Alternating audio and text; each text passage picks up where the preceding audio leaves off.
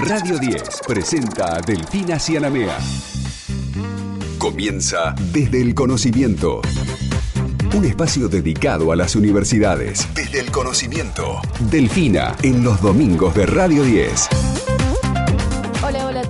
Bienvenidos, buenas tardes. Esto es Desde el Conocimiento, programa número 74. Mi nombre es Delphi Cianamé y los voy a estar acompañando hasta las 6 de la tarde con este programa hermoso que nos ayuda a aprender, que nos ayuda a comprender todas las temáticas que tienen que ver con la ciencia, la tecnología, la educación. Por supuesto, con quienes más saben, ¿eh? con quienes estudian, con los científicos, con los docentes, los investigadores de todo el país. Y por supuesto, la participación de grandes universidades que como siempre nos están acompañando en este maravilloso programa. Hoy, cargadito, vamos a estar con Germán, Germán Lodola, que es secretario de Evaluación e Información Educativa, que nos va a estar hablando, entre otras cosas, de la iniciativa Aprender 2021, en donde más de 700.000 estudiantes de todo el país van a participar de un importante eh, prueba de nivel. También de qué vamos a estar hablando, vamos a estar hablando de un dato complejo, porque parece que creció la población de caballitos de mar por la ausencia de turistas en la pandemia. Aquí en Desde el Conocimiento vamos a estar hablando con el domador de los caballitos de mar patagónicos. ¿eh? Así se define él mismo. Él es Diego Lusato, que es biólogo e investigador del CONICET y dedica su vida a estudiar y a proteger a los hipocampos que viven en la bahía de San Antonio. Además, también te vamos a contar que la Universidad Nacional está trabajando en un mapa nacional de abejas. Se trata de un colmenar que va a aportar datos al proyecto federal de abejas sobrevivientes al parásito Barroa en Argentina. ¿De qué se trata? ¿Qué tienen estos parásitos? ¿Por qué es importante que tengamos este gran mapa nacional? También vamos a estar hablando sobre las mujeres que investigan mundos petroleros, una nota interesantísima porque la Universidad Nacional de la Patagonia realizó esta semana el segundo conversatorio en el marco de la Semana Nacional de la Ciencia y la Tecnología 2021. Renata Hiller, que es doctora en Ciencias Sociales del Instituto de Estudios Sociales y Políticos de la Patagonia, nos va a contar sobre esta actividad, sobre todos los trabajos formales que la economía hidrocarburífera le asigna a las mujeres de nuestro país. También te queremos preguntar, ¿sabes que existe la Biblioteca Virtual Universitaria del Conurbano Bonaerense? Bueno, yo no lo sabía, no sé vos del otro lado, pero Walter Wallach, que es rector en ejercicio de la Universidad Nacional de Hurlingham, nos va a dar detalles sobre esta importantísima e interesante iniciativa. ¿eh? También, como siempre, vamos a tener el resumen de noticias de la semana, todas las novedades sobre lo que sucede a nivel nacional con las universidades. Ya mismo te paso los datos para que te puedas poner en contacto con nosotros. Acordate que, como siempre, si nos dejas un mensajito en el 11 50 05 0710 vas a participar por un libro Gentileza de la Universidad Siglo XXI. Desde cualquier parte del país en donde nos estés escuchando, podés participar porque te lo vamos a acercar. En Facebook nos encontrás como Desde el Conocimiento. En Instagram de la misma manera y en Twitter de guion bajo conocimiento. Nuestra página web desde el conocimiento.com.ar. Quédate que te vamos a estar acompañando en esta tarde de domingo y te vamos a hacer una buena compañía. Lo que pasa en las universidades se escucha en la radio. Desde el conocimiento hasta las 18. Delfina Cianamea en Radio 10. Yo solo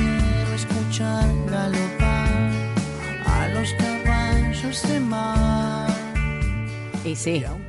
Linda banda para musicalizar esta nota porque ya mismo nos vamos a meter en la primera entrevista que tenemos programada para el día de hoy con Diego Lusato, que es biólogo, investigador del CONICET, que nos va a hablar sobre este crecimiento que contábamos al principio del programa que tiene que ver con la población de hipocampos. Un 400% ha crecido en el sur argentino, más precisamente en la bahía de San Antonio. Hola Diego, ¿cómo estás? Aquí estamos junto a Germán Lodola, te saludamos. Hola Delfina y hola Germán, ¿cómo andan? Muy buenas tardes, gracias por estar aquí en Desde el Conocimiento. Eh, lo primero, No, gracias a ustedes. Lo primero que te quiero preguntar, sabemos que dedicas gran parte de tu vida, por lo menos a la vida de los hipocampos, pero ¿cómo surgió el apodo de domador de los caballitos de mar patagónicos? Ay, e- eso lo puso un periodista, no sé. Eh, o sea, me, me, me dediqué casi toda la carrera a estudiar los caballitos de mar. Sí. O sea, por lo menos después de mi doctorado ya arranqué en la carrera del investigador con este tema. Sí. Y, y bueno, y desde ahí eh, desarrollé toda la temática para, para nuestro país. digamos, el, el tema con este crecimiento del 400% tiene que ver con la pandemia, con la ausencia del turismo, digamos, ¿de qué manera impacta la gente en que este desarrollo no transcurra naturalmente? Todo indica que fue la pandemia, porque, o sea, la, relación causa-efecto siempre es difícil de probar, pero lo, lo cierto es que, que desde que los estudio es la primera vez que en vez de declinar la población encuentro un aumento significativo de individuos. Bien. Y que todos estos individuos que, que, me aparecen en, en mis muestreos son individuos jóvenes, o sea, que nacieron la temporada pasada, entre primavera y verano del año pasado, Bien. donde las playas, que cada vez el turismo es más masivo y, y, no hay demasiadas regulaciones de, de, las actividades turísticas en la zona, eh, bueno, eh, experimentó una calma eh, inusual y bueno, en concordancia yo estoy encontrando esto, que hay, que hay un aumento en la población. ¿Cómo, cómo se desarrolla tu estudio, tu investigación? Eh, ay, qué, qué pregunta, no, la entiendo muy bien. ¿Cómo se desarrolla? Claro, Eh, o sí.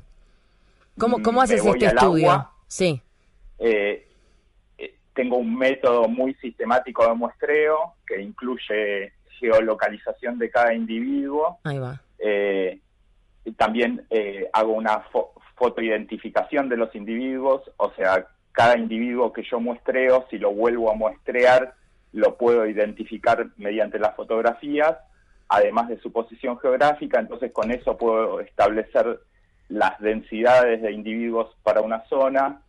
Y bueno, y eso a lo largo del tiempo, eh, haciendo un análisis comparativo, puedo ver si la- las poblaciones crecen, decrecen, eh, eh, la estructura poblacional, las edades y, y muchos otros parámetros biológicos que, que salen de, de este análisis de, de fotografías, básicamente. Muy interesante. Fotografías geolocalizadas. O sea, con un GPS voy geolocalizando cada, cada encuentro. Diego, ¿qué tal? Germán te ¿Se habla. entiende algo? Sí, a la ¿No? perfección, a la perfección, clarísimo. ¿Sí? Sí. Diego, Germán te habla, ¿cómo estás? Hola, Germán. Un gusto. Igualmente. ¿Cuál es la, la población estimada de estos animales en Argentina? En condiciones normales, El digamos. número, el número poblacional Sí. No, te mentiría, sí, porque, el- o sea, eh, lo que tenemos acá en, en la bahía de San Antonio es una población estable, pero la distribución geográfica de, de esta especie eh, excede la Argentina, incluso va hasta Río, eh, más allá de Río de Janeiro, Espíritu Santo, en Brasil. ¿Y es la misma Eh, especie de hipocampo o hay diferentes especies? O sea, ha- hay descritas 50 especies. La especie que, eh, que, que yo trabajo y que originalmente describí junto a otra investigadora Mm. eh, es Hippocampus patagonicus y es de la que estamos hablando, eh, que es la única del Atlántico suroccidental. Ahora, para conocer un poquito más sobre esta especie, digamos, ¿cuál, cuál es el, el rol que cumple el hipocampo en el ecosistema acuático? Eh, eh, ¿O cuáles esto, son los principales? eh, otra pregunta difícil. O, o sea, si que haya o no haya eh, caballitos de mar en el en el mar probablemente no no implica un cambio ecosistémico demasiado drástico. O sea, si mañana desaparecieran todos los caballitos del mar del, del mar y, y pasa nada más que eso, Ujú. eh, el ecosistema a lo mejor no, no sentiría eh, o nosotros no veríamos el efecto de esa desaparición. Ahora, eh, por otro lado, eh, los caballitos de mar tienen un gran valor simbólico, eh, por otro lado son indicadores de la calidad del, del hábitat que, que o, o- o sea, para que, que haya caballitos de mar, el hábitat tiene que estar en condiciones. Eh, o sea, es al revés, no, no, no, no es la función del caballito de mar, sino lo que representa el caballito de mar eh, donde está presente. Ahora, ¿y, de qué manera el, turismo influye en esto? Porque la realidad es que también es necesario tener el turismo, pero digo, ¿de qué manera podemos quizás trasladarle a la gente un mensaje para que aprenda a cuidar un poco más este espacio? Eh, claro, o, sea, no, no es en contra del turismo esto. Por supuesto que no, no, es simplemente para convivir, digamos. Claro. Eh, bueno, por un lado, eh, que las autoridades que están a cargo de, la salud ambiental de la zona, que por otro lado es un área natural protegida, eh, o sea, desarrollen cartelería, pongan más fiscalización, eh, o sea, que, se, se pauten qué actividades son más dañinas para el ambiente y cuáles no lo son tanto, y bueno, eh, haya una gran concientización eh, por, por parte de, los agentes de conservación de acá hacia el turismo. Y bueno, y eso de a poquito lo estamos desarrollando. Eh, este año va a haber muchos más agentes de conservación en el área, que los estuve capacitando en esta temática en particular hace, hace dos semanas. va a haber un punto fijo de control en un área muy sensible que se puso muy de moda en, los últimos años, la bautizaron el Caribe de la Patagonia, que en realidad se llama Punta Perdices. Mira. Y bueno, eh, eh, en esa zona, por ejemplo, eh, hace seis años estaba yo solo en el área trabajando y a lo mejor había una familia perdida por ahí. Y hoy es, no, no sé, por, eh, ves mil autos estacionados invadiendo todo lo que es el intermareal y, muchas zonas que no donde no debería haber ni autos y que la gente sepa que ciertas actividades ahí eh, pueden estar provocando mucho daño al ecosistema. Por ejemplo, eh, tenemos amplitudes de mareas muy grandes acá, como de 8 metros. Y cuando está muy baja la marea, eh, el, pisar el fondo, ya estás pisoteando todo el, ambiente donde viven estos caballitos de mar y lo desplazás. Eh, o sea, el turismo masivo pisoteando esos ambientes en momentos que no que, que, no debería hacerse. O sea, cuando la marea está baja tendría que estar todo el mundo afuera del agua. O sea, es una... recién cuando, cuando empieza a subir la marea ahí ya se pueden distender un poco más.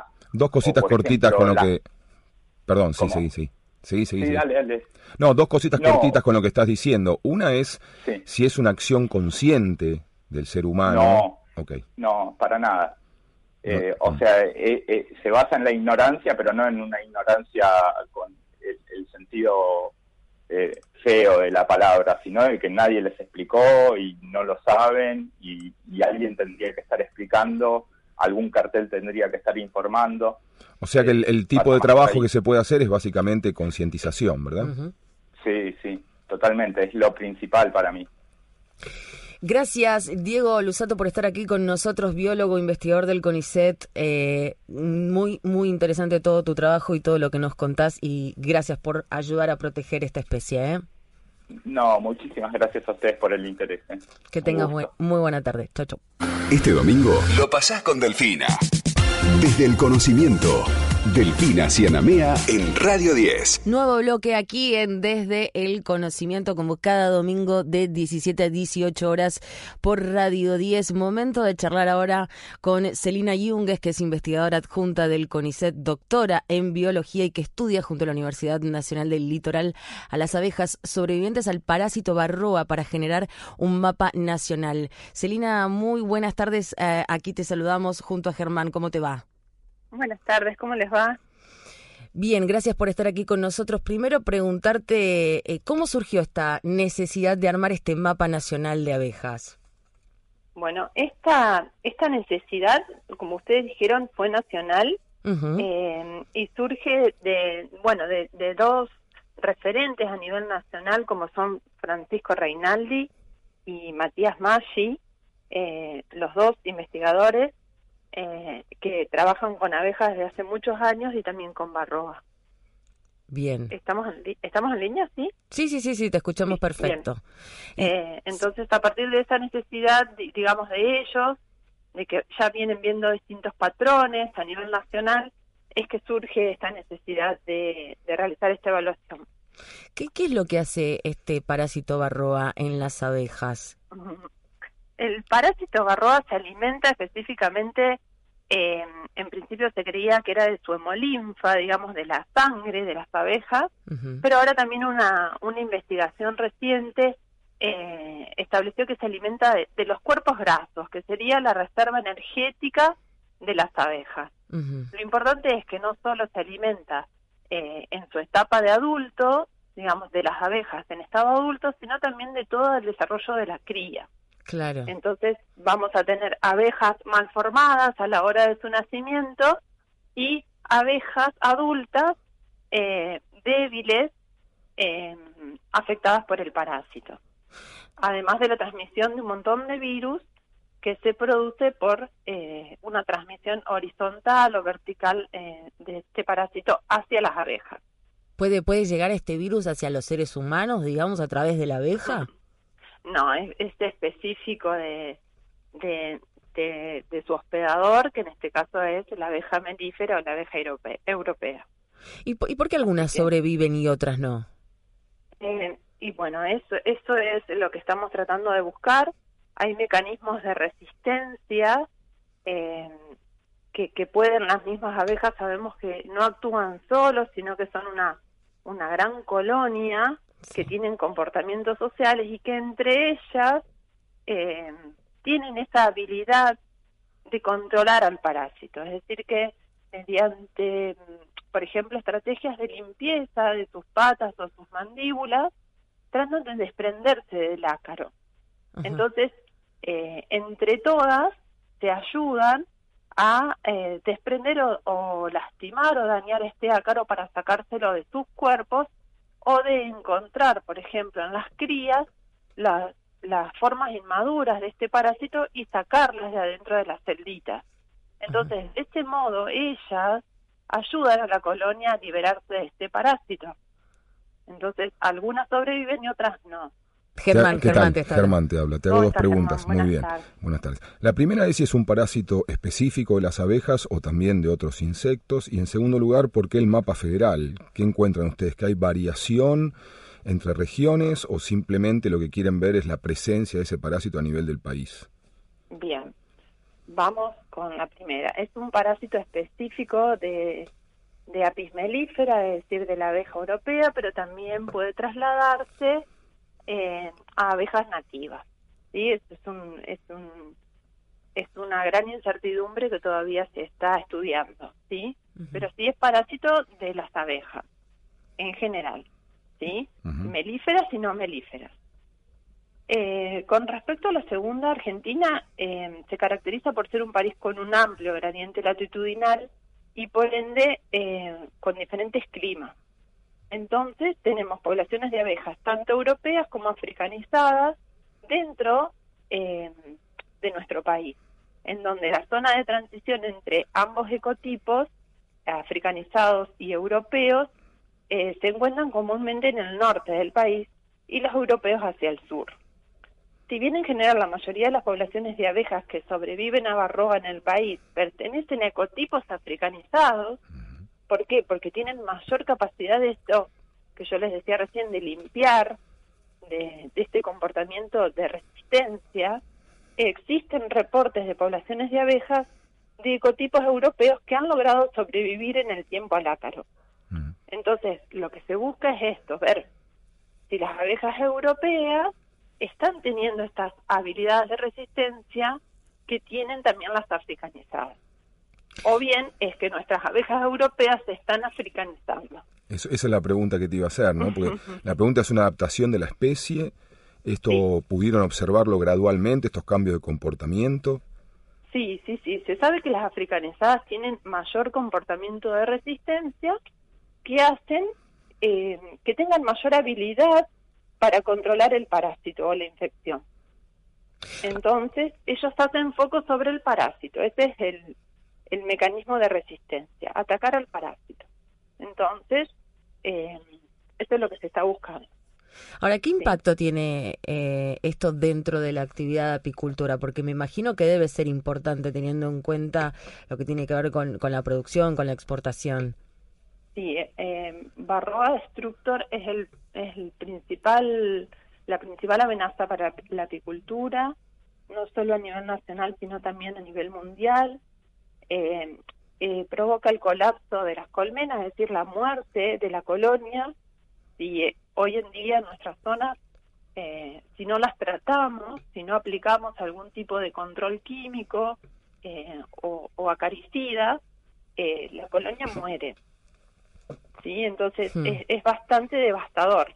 Claro. Claro, hace mucho que y lo peor es que no tenemos zonas libres de barroa. Ya a esta altura necesitamos controlarlas. ¿Hace cuánto que vienen con esta investigación? mira, Matías Maggi, que era eh, por entonces mi, mi codirector cuando yo era investigadora asistente, viene trabajando hace muchísimos años con Martín Eguara, eh, desde Mar del Plata, eh, muchísimos años, y ellos son los, los pioneros de esto. Eh, y, y, nosotros como colaboradores de este proyecto nos sumamos a esta a esta búsqueda federal de respuestas. Pero bueno, se viene estudiando hace mucho tiempo todo lo que es Barroa. Bien, bien. Estábamos hablando con Celina Yungues, investigadora adjunta del CONICET, doctora en biología, acerca de este importantísimo mapa nacional de abejas, ¿eh? en el que se está trabajando, como bien dijo ella, hace bastante tiempo y que tiene un gran impacto este, sobre el mundo de la apicultura en nuestro país. Muchas gracias, Celina, por estar con nosotros aquí en Desde el Conocimiento. ¿eh? Un abrazo, muchas gracias a ustedes. Adiós. Estás escuchando Desde el Conocimiento con Delfina Cianamea en Radio 10. Estamos junto a Germán Lodola, secretario de Evaluación e Información Educativa, quien nos está acompañando aquí durante todo el programa desde el conocimiento. Y lo que te quiero primero preguntar, Germán, tiene que ver con que el primero de diciembre del 2021 el Ministerio de Educación, a través de la Secretaría de Evaluación e Información Educativa, va a implementar la evaluación estandarizada Aprender 2021. Eh, ¿Cuál es el objetivo de esta evaluación en donde van a participar 770.000 estudiantes? De todo el país? Eh, bueno, la primera cosa que es importante decir es que es una evaluación hecha por Argentina, es una evaluación nacional y es federal, es censal, o sea, se hace en todas las escuelas del país. Esto es más o menos unas 23.000 escuelas y como anticipaste, cerca de 770.000 chicos potencialmente van a responder, responder la encuesta. Digo esto porque en Argentina hay otras encuestas. Eh, y otras encuestas de eh, perdón, otras eh, pruebas de evaluación, ¿no? Y esas pruebas de evaluación, hay una, una, prueba de evaluación regional que está comandada por UNESCO y hay una prueba de evaluación internacional comandada por un organismo llamado PISA. Seguramente muchos han escuchado hablar de, de esas pruebas, ¿no? Bueno, esta es una prueba nacional, es censal, no es muestral, o sea, no hay una muestra de escuelas, sino que va a todas las escuelas del país. Este año la responde sexto grado. Es una prueba que se tendría que haber hecho el año pasado, pero por condiciones pandémicas se trasladó para este año. Solo la primaria. También se hace la prueba Aprender a nivel secundario en los años siguientes. ¿no? El año que viene tenemos la prueba Aprender 2022, que es para nivel secundario. Y se concentra en dos áreas, ¿eh? que es lengua y matemática. Bien. Eso en cuanto a la prueba. Hmm. El objetivo, me preguntabas vos, bueno, es tener información sistematizada de desempeño, rendimiento y aprendizajes. Bien, ustedes eh, lo hacen a partir de, de, la pandemia para evaluar un poco cómo fue el rendimiento de los chicos en este periodo o tiene que ver con otra cuestión?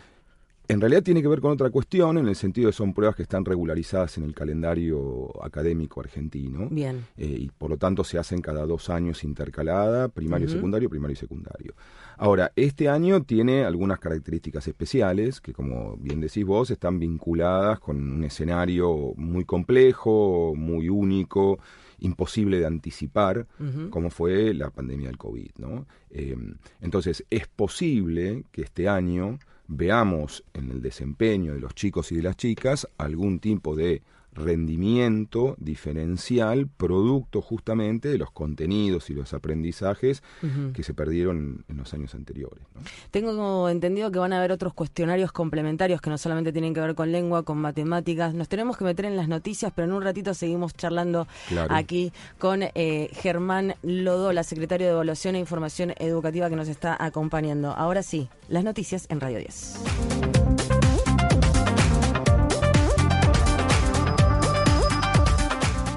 La educación tiene su espacio en Radio 10, desde el conocimiento.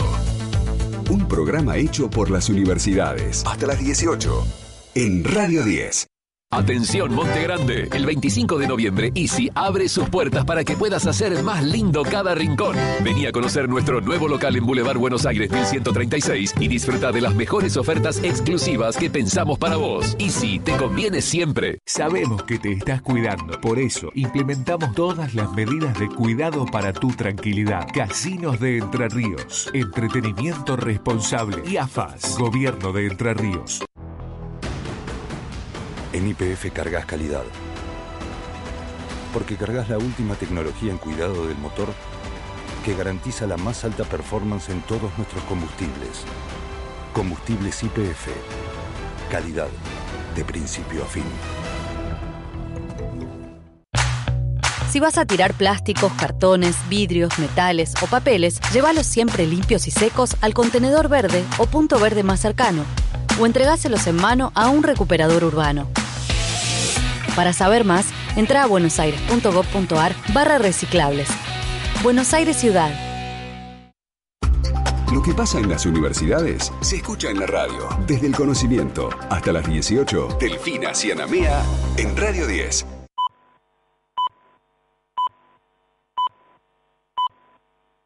Presenta Maxi Consumo el supermercado mayorista donde siempre ahorras algo más. Radio 10.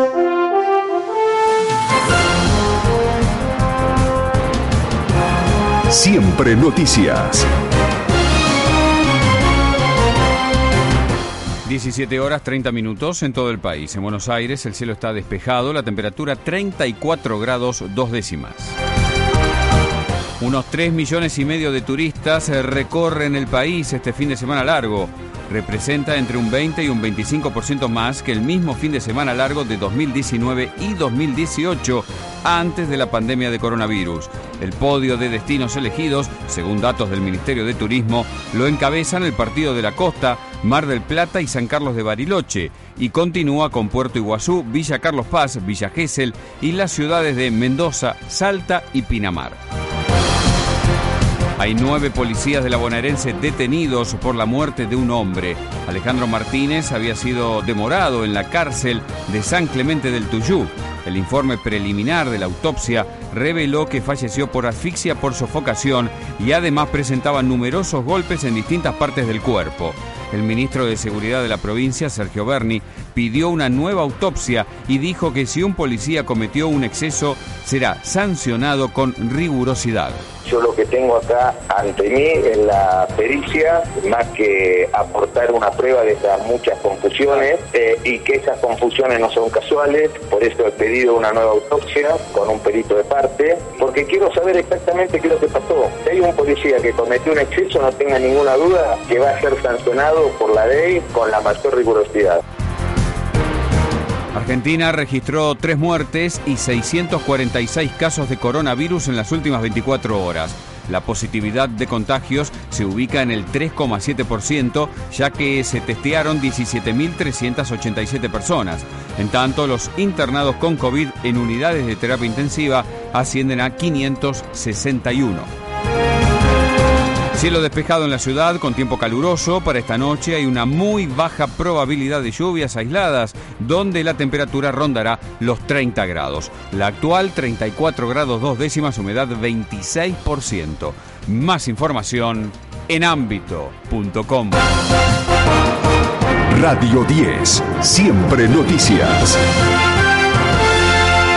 Maxi Consumo es el supermercado mayorista que elegís y confías. Siempre trabajamos para darte lo mejor. Atención personalizada, el mejor surtido y variedad con todos los medios de pago. Maxi Consumo crece en todo el país, siempre junto a vos. Hasta las 18. Escuchala Delfina Cianamea en Radio 10. Segundo tramo en Desde el Conocimiento. Recuerden que las vías de comunicación para que nos puedan escribir en el WhatsApp son el 1150 050710 en Twitter. Ponen de guion bajo conocimiento. También nos pueden dejar su mensajito en Facebook y en Instagram. Nos encuentran muy fácil desde el conocimiento y ahí vamos a estar para ustedes. También en la página web desde el conocimiento.com.ar donde van a encontrar todos los temas que abordamos a lo largo del programa y muchísima información más. Acuérdense quienes nos dejen mensajito en el WhatsApp van a estar participando por un libro Gentileza de Universidad Siglo XXI. Perdón, de Editorial Siglo XXI. me, las, confundí ahí, son muy parecidas. Eh, estamos con Germán Lodo, la secretario de Evaluación e Información Educativa. Estábamos charlando acerca de esta iniciativa Aprender 2021. Eh, habíamos quedado en conversar acerca de estos cuestionarios complementarios que también van a, a responder estos chicos. ¿De qué se trata? Son Además de la, de la prueba de lengua y matemática, hay unos cuestionarios complementarios que se hacen a directivos de las escuelas y a los estudiantes. Y esto es importante, digamos, pensemos lo siguiente, la prueba estandarizada es una prueba convencional que trata de tener cierta comparabilidad histórica. Mm. Son ítems que se deben responder como si fuera un multiple choice. Entonces, evalúa cierto tipo de conocimiento, no evalúa todo tipo de conocimiento. El conocimiento es un fenómeno complejo, ¿sí? Cognitivamente y psicológicamente. Entonces, estos cuestionarios permiten tener un abordaje paralelo y no es solamente ver el rendimiento frente a un objeto, un instrumento que es externo a las personas, ¿sí? nosotros venimos y le ponemos un cuadernillo a un chico de sexto grado y le decimos complete la prueba. Bueno, las experiencias, las percepciones, las sensaciones, los aprendizajes de esos chicos no lo sabemos. Nosotros sabemos el resultado de eso. Entonces, los cuadernillos complementarios tienen el objetivo justamente de proveer, si vos me permitís decirlo de esta manera, información subjetiva y no objetiva, que es el resultado de una prueba, complementaria para conocer cómo fueron esos aprendizajes y los contenidos de esos aprendizajes.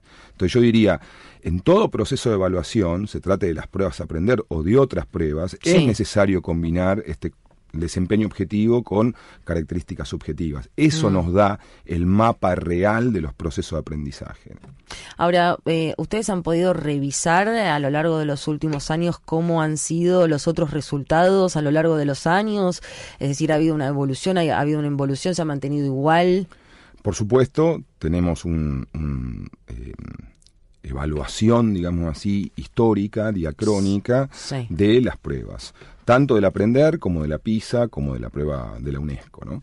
En el caso de la prueba aprender, los rendimientos son difíciles de comparar porque son diferentes cohortes.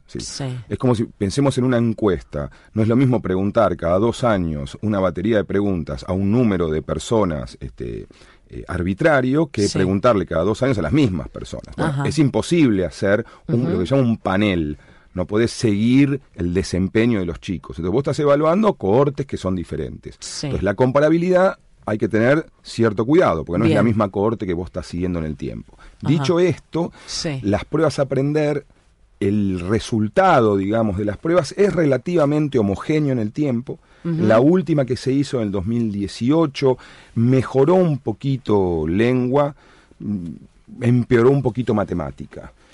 Eh, la mejora de lengua está asociada a la prueba, está asociada a los aprendizajes. Es difícil de saber. La prueba del 2018, hecha en la administración anterior, tuvo dos diferencias con las pruebas que se implementaron anteriormente. La en, el caso de lengua, que fue donde mejoró un poco, fueron dos cambios. El primer cambio es que las viñetas, digamos, lo que tienen que leer los chicos para responder, era más corta que en las pruebas anteriores. Y el segundo cambio es que se tomó primero lengua y luego matemáticas. O sea, se invirtió el orden de la toma. Por lo tanto, digamos, es difícil de comparar la prueba del 2018 con las anteriores, no solo porque es más corto, digamos así, lo que los chicos tienen que leer, sino sobre todo porque se cambió el orden, ¿no? Los chicos que dan la prueba de lengua después de la de matemática están más cansados mentalmente que si das primero lengua y después matemática, ¿no? Entonces ahí hay una manipulación, digamos, no, no recomendable de hacer. Eh, entonces es difícil establecer si esas variaciones dependieron de los aprendizajes de los años anteriores o de la instrumentación de la prueba.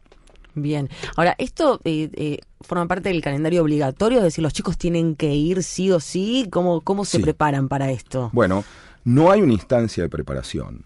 ¿No? digamos. Y esto también es importante decirlo. Si vos y yo tenemos que dar un examen para, no sé, entrar en una universidad, para conseguir un trabajo, nos preparamos para eso. Por supuesto, sí.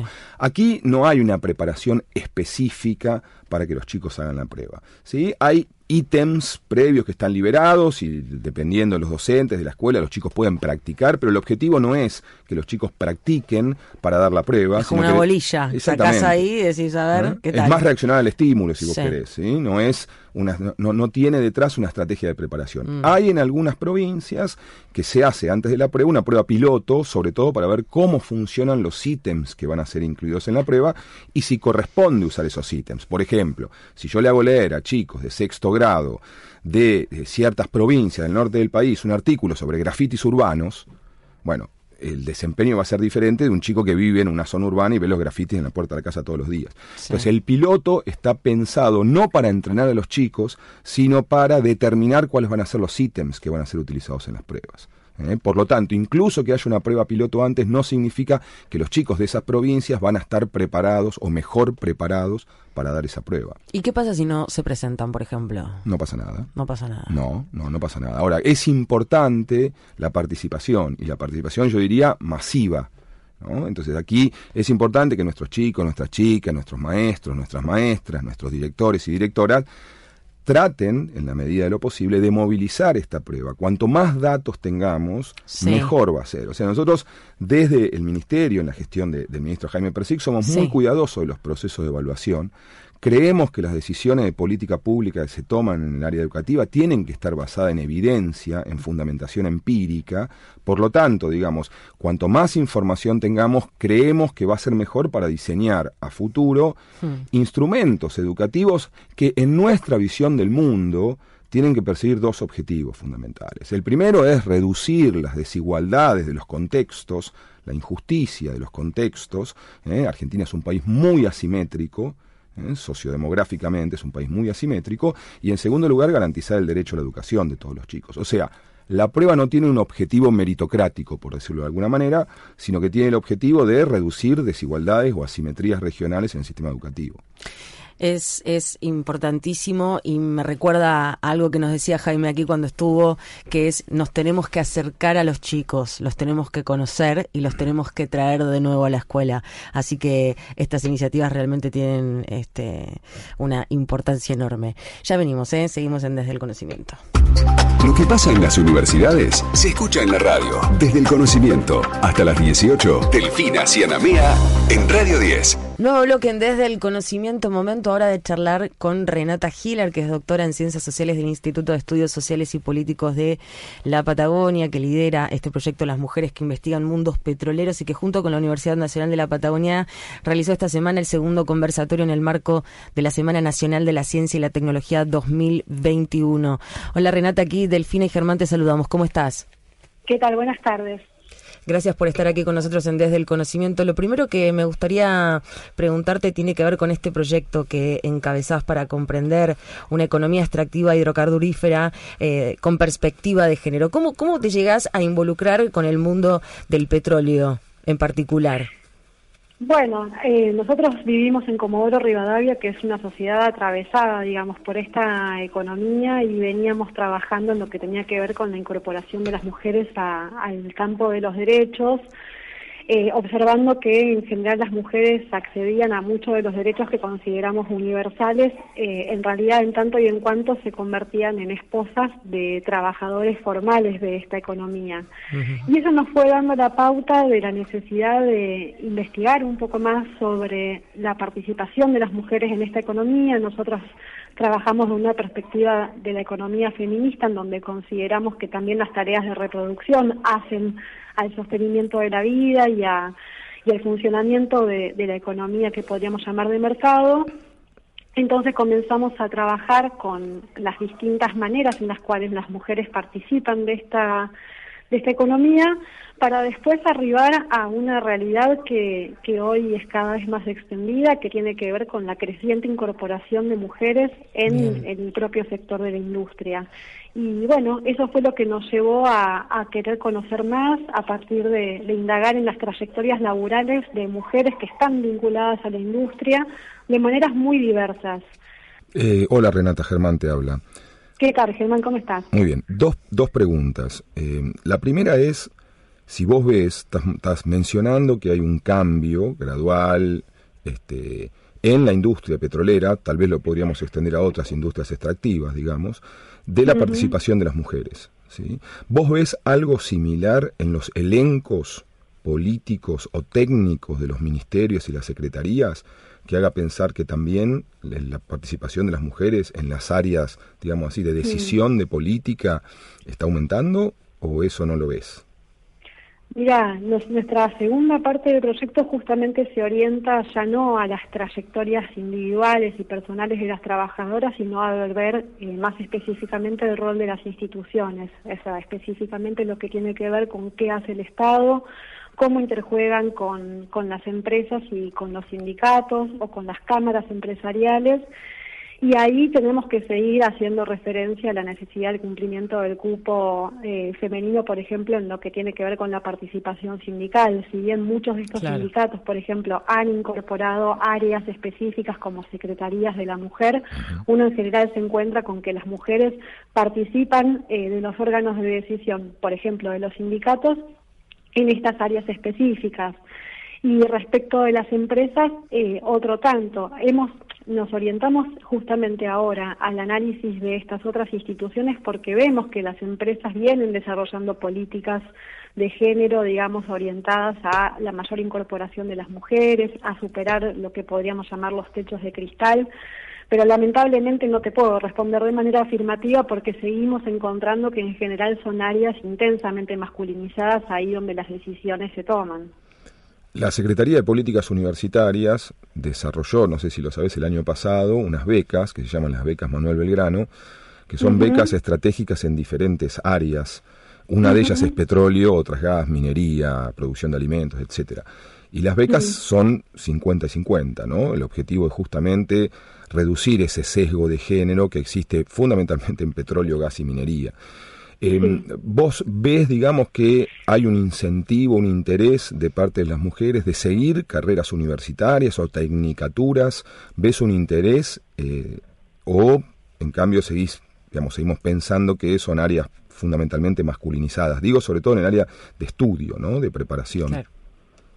Mira, en nuestra investigación con las mujeres que hoy se desempeñan en la industria, con lo que nos encontramos es que muchas de ellas accedían a estas carreras tradicionalmente masculinas cuando provenían ya de colegios técnicos también eh, intensamente masculinizados, con lo cual lo que suponemos y lo que esperamos es que conforme las mujeres también vayan aumentando su matrícula en los colegios técnicos, esto también se va a ir reflejando en las matrículas universitarias y sobre todo confiamos mucho en esta posibilidad de que en tanto las realidades no se hacen visibles, eh, es mucho más difícil, digamos, transitar los caminos. En cambio, parte de nuestro objetivo, digamos, de investigación, pero también de incidencia política, tenía que ver con mostrar que estas mujeres están en la industria hoy en día, han estado ya en décadas anteriores y que entonces ya hay un camino recorrido, digamos, y que a la hora de llegar a, la industria no van a ser las únicas, eh, hay otras que las antecedieron, quizás eh, organizándose políticamente de maneras que uno no, no identifica a priori como estrictamente sindicales, pero conforme fuimos entrevistándolas nos encontramos con eh, mujeres que se movilizaban por sus compañeras, por sus licencias por maternidad, porque puedan ajustar, digamos, los tiempos de la industria a lo que eran los requerimientos de, su vida doméstica. Y nosotros consideramos esto como eh, pequeños momentos, digamos, de agenciamiento político que nos permite pensar en que no toda la actividad sindical quizás es la visible y que también están estas estos movimientos quizás más subterráneos, pero que van generando definitivamente cambios porque, como les decía, estas mujeres, sobre todo las más grandes, identifican que a lo largo de su trayectoria ha habido cambios, ¿sí? Es una, una industria que conforme las mujeres han ido eh, buscando hacerse espacio, digamos, por, por las buenas o por las malas, digamos, eh, se, se han ido generando estos mayores espacios y también llevó en algún punto a reformular no solamente la participación de las mujeres en la industria, sino a interrogar más en general respecto de cómo poder compatibilizar una industria que trabaja 24 por 7 los 365 días del año, cómo hacer que esto sea compatible no solamente para las mujeres, sino también para los varones, que hoy, por ejemplo, los padres también son aquellos que están reclamando eh, poder pasar más tiempo con sus hijos, poder conocerlos, poder atravesar los momentos importantes de la vida, que en general quienes se desempeñan en la industria lo que suelen comentar es que se van de sus casas cuando sus, los chiquitos están gateando y vuelven al mes y, se encuentran con, un caminante o se pierden las primeras palabras. Entonces, eh, me parece que, lo interesante de la incorporación de las mujeres también es en, una reconsideración más general de cómo hacer compatible, digamos, esta industria con el sostenimiento de la vida en general, tanto para mujeres como para varones. Absolutamente. Eh, gracias. Renata Hiller, doctora en Ciencias Sociales del Instituto de Estudios Sociales y Políticos de la Patagonia, que lidera eh, esta investigación y que trabaja en el mundo del petróleo con perspectiva de género. Gracias por tu trabajo y gracias por estar aquí en Desde el Conocimiento, Renata. No, por favor, la agradecida soy yo, los escucho los domingos, así que un gusto poder participar desde este lado también. Un beso enorme. Quédate. Ya seguimos con Desde el Conocimiento en Radio 10. Si vas a tirar plásticos, cartones, vidrios, metales o papeles, llévalos siempre limpios y secos al contenedor verde o punto verde más cercano, o entregáselos en mano a un recuperador urbano. Para saber más, entra a buenosaires.gov.ar barra reciclables. Buenos Aires Ciudad. Atención Monte Grande, el 25 de noviembre Easy abre sus puertas para que puedas hacer más lindo cada rincón. Vení a conocer nuestro nuevo local en Boulevard Buenos Aires 1136 y disfruta de las mejores ofertas exclusivas que pensamos para vos. Easy te conviene siempre. Una hierba de sabor amable, salud en la hierba que yo digo. Cuando una yarara se acerca, le convido mate con mi hierba.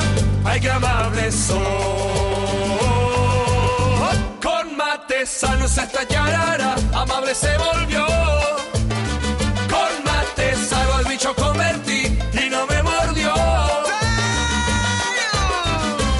Para más información consulte en www.yerbasalus.com.ar. Yerba mate compuesta. Atención Monte Grande, el 25 de noviembre Easy abre sus puertas para que puedas hacer más lindo cada rincón. Vení a conocer nuestro nuevo local en Boulevard Buenos Aires 1136 y disfruta de las mejores ofertas exclusivas que pensamos para vos. Easy te conviene siempre.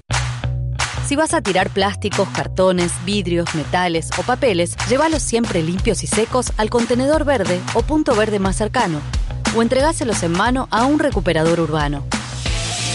Para saber más, entra a buenosaires.gov.ar barra reciclables. Buenos Aires Ciudad. Una hierba de sabor amable, salud en la hierba que yo digo. Cuidado, ahí hay una yarara, nos va a picar. Pero qué bicha poco amable esta. A ver, denle el mate salud. Con mate salud esta yarara, amable se volvió. Para más información consulte en www.yerbasalus.com.ar. Yerba mate compuesta. Lo que pasa en las universidades se escucha en la radio. Desde el conocimiento hasta las 18, Delfina Cianamea en Radio 10. Último bloque desde el conocimiento, domingo 21 de noviembre. En un mes ya tenemos el verano encima, señoras y señores, lo rápido que ha pasado el año, una cosa impresionante. Momento ahora de repasar algunas de las noticias de las universidades que tienen que ver con un estudiante de la Universidad Nacional de Rafaela que ganó el concurso Metrar de diseño en aluminio. Se trata de Guillermo Andrés Piana que cursa el quinto año de diseño industrial. Este certamen lo organizó esta empresa argentina especializada perfiles industriales de aluminio. Otra noticia tiene que ver con una docente de la Universidad Nacional de San Martín que fue nombrada ahora jueza de la Corte Interamericana de Derechos Humanos. Se trata de Verónica Gómez, que es miembro de la Maestría Internacional en Derechos Humanos y Democratización en América Latina y el Caribe ¿eh? de la Escuela de Humanidades, que acaba de recibir este nombramiento en el Tribunal Regional de Protección de los Derechos Humanos. Si querés repasar esta y otras noticias, acordate, te podés meter en la página web desde el conocimiento.com.ar que allí las vas a poder encontrar. Nos metemos en la última nota del día de hoy. Eh, vamos a estar charlando ahora con Walter Wallach, que es rector en ejercicio de la Universidad Nacional de Hurlingham, que nos va a dar detalles sobre la creación de la Biblioteca Virtual Universitaria del Conurbano Bonaerense. Walter, aquí Delfina y Germán te saludamos. ¿Cómo estás? Hola Delfina, Germán, ¿cómo están? Un saludo para, para ustedes y para todos los que están escuchando. Gracias, gracias por estar aquí en Desde el Conocimiento. Contanos un poco sobre esta iniciativa. ¿Ha tenido que ver con la pandemia, con la necesidad de generar este contenido virtual para los alumnos? ¿Cómo fue que nació? Bueno, la pandemia empuja, ¿no? Un proceso que, que ya venía de antes, que tenía que ver con incorporar a la biblioteca eh, material digital. Hoy hay mucho material que se produce en el mundo que, que no siempre llega a imprimirse, no necesariamente llega a imprimirse, hay un tema ahí eh, ambiental, hay un tema económico, hay un tema de velocidad también de la producción del material bibliográfico, que, bueno, la, imprenta tiene otros tiempos, con lo cual nosotros ya veníamos trabajando en incorporar a nuestra biblioteca material digital y lo que dio la pandemia es mayor velocidad y fundamentalmente la posibilidad de acordar también con otras universidades el, el, el, el, tiempo como para revisar la bibliografía que los estudiantes necesitaban y poder compartir una, una compra en un momento de material y después el uso por parte de los estudiantes. Germán te habla, ¿qué tal? ¿Cómo, ¿Cómo estás? Germán? Muy bien. Una pregunta ahí, en términos de, de, de uso por parte de los estudiantes, ¿qué esperan, eh, qué han podido observar y qué esperan de la biblioteca virtual?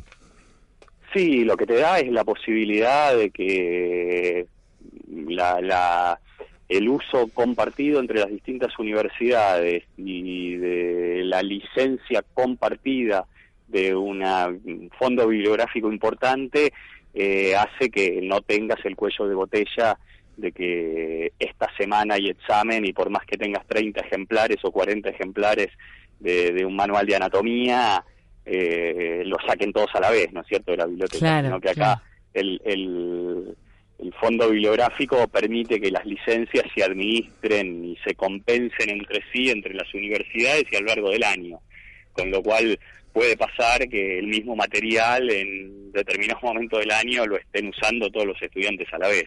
Incluso tiene un potencial muy, muy, importante en ese sentido. Me, me, imagino que con todo lo que tiene que ver con los avances tecnológicos, el acercamiento de los jóvenes, este, con todas las plataformas digitales, también tiene un poco que ver con esto, ¿no? Digo, con ya que, que los chicos hacen todo con la computadora, con el celular, con la tablet, digo, que no salgan ahuyentados ante el momento de tener que leer un libro y que quizás les sea un poquito más ameno hacerlo de la misma manera que lo hacen con todo lo demás.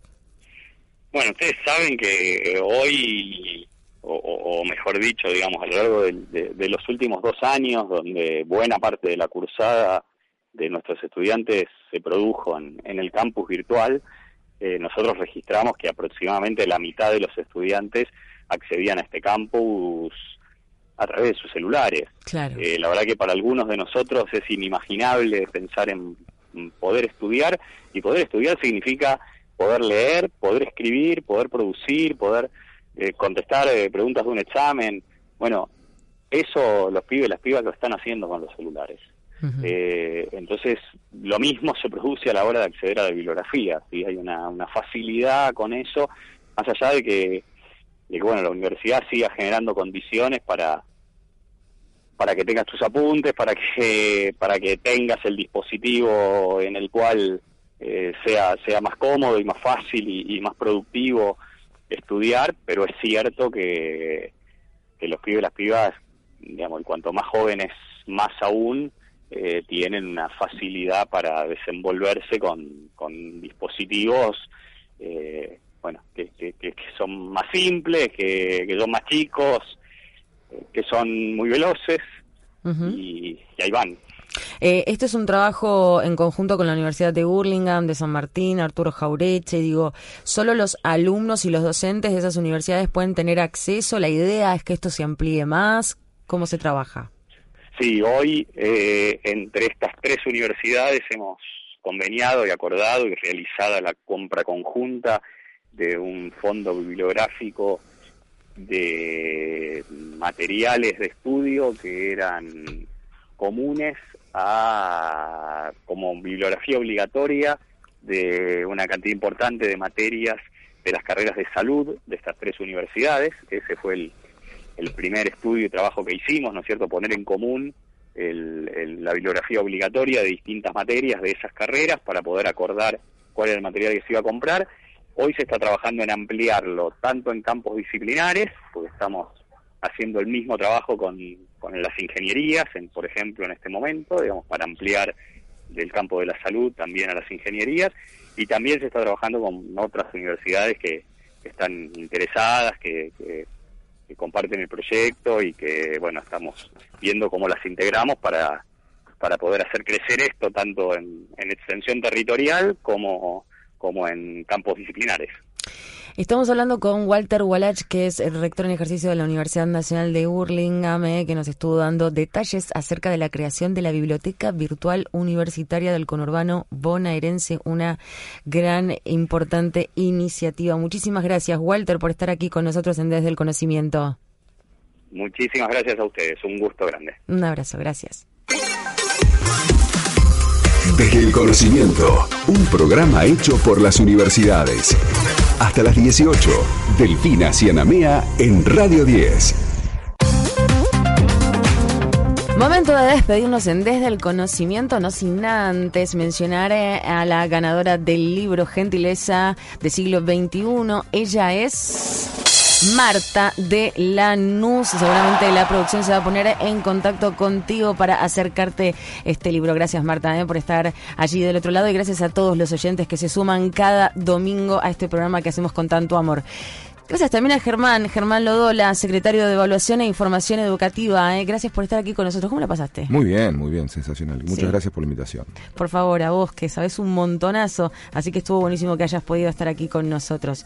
Agradecemos, como siempre, a todas las universidades que nos acompañan, la Universidad de Buenos Aires, la Universidad Nacional de San Martín, Universidad Nacional de Burlingame, Universidad Nacional de Lomas de Zamora, Universidad Nacional del Centro, Universidad Nacional de Jujuy, Universidad Tecnológica Nacional, Universidad Nacional del Chaco Austral, Universidad Nacional de la Patagonia, Universidad Nacional de José Cepaz, Universidad Nacional de Mar del Plata, Universidad Nacional de Moreno, Universidad Nacional Arturo Jaureche, Universidad Nacional de San Luis, Universidad Nacional de Misiones, Universidad Nacional de Come Chingones y Universidad Nacional de La Pampa. Repasamos. La producción de este programa está en manos de Karina Labrania. En la operación técnica, Ariel Dinoco y Sebastián Merani. En las noticias sobre las universidades se encuentra a cargo Héctor Silva. En la producción general, Frick Producciones.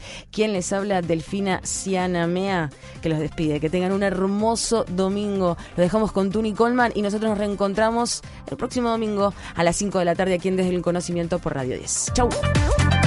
Presenta Maxi Consumo. El